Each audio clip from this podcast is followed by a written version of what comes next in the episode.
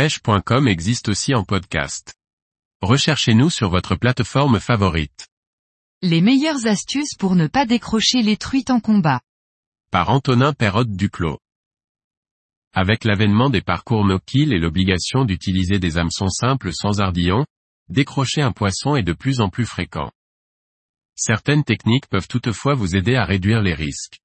Pour tous les types de pêche, que ce soit en mer ou en eau douce, le ferrage est la partie essentielle qui ne doit pas être négligée. Un ferrage bien réalisé permet d'attaquer sereinement un combat, surtout avec des hameçons simples. La bonne technique de ferrage à appliquer dans toutes les conditions s'apprend facilement.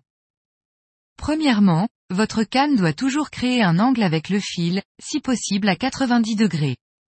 De cette manière, en saisissant le leurre, le poisson fera plier légèrement la canne ce qui lui permettra de l'aspirer plus facilement.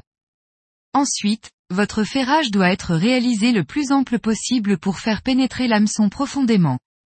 Canne en main, servez-vous de vos épaules et de votre bassin pour réaliser un quart de tour sur vous-même plutôt que de tenter de ferrer avec votre poignet.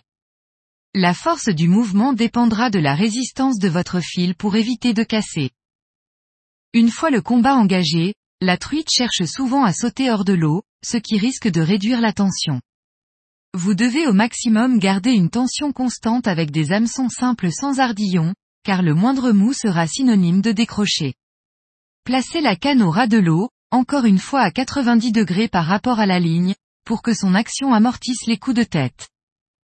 Si vous voyez le poisson qui tente de sauter, moulinez rapidement canne basse pour l'empêcher de prendre un bon angle pour son saut. Les changements d'angle avec la canne par rapport au poisson sont à éviter au maximum. Passer la canne de droite à gauche, même en gardant la tension, risque de permettre au poisson de s'appuyer sur le leurre pour se décrocher. Le moment fatidique que l'on redoute le plus, la mise à l'épuisette. Après avoir géré votre combat d'une main de maître, il vous faudra redoubler de concentration pour mettre la truite au sec. Lorsqu'elle se sent vaincue et qu'elle voit approcher la bordure, la truite a tendance à s'enrouler sur elle-même. C'est un moment du combat très risqué, car le simple poids du leurre peut faire ressortir l'hameçon quand la truite a la tête en bas.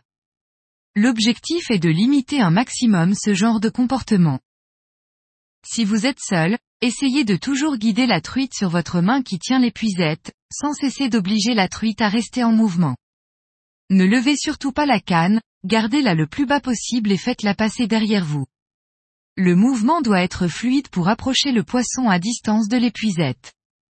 Veillez également à ne surtout pas toucher le leurre avec l'épuisette et qu'un hameçon ne se pique dans le filet.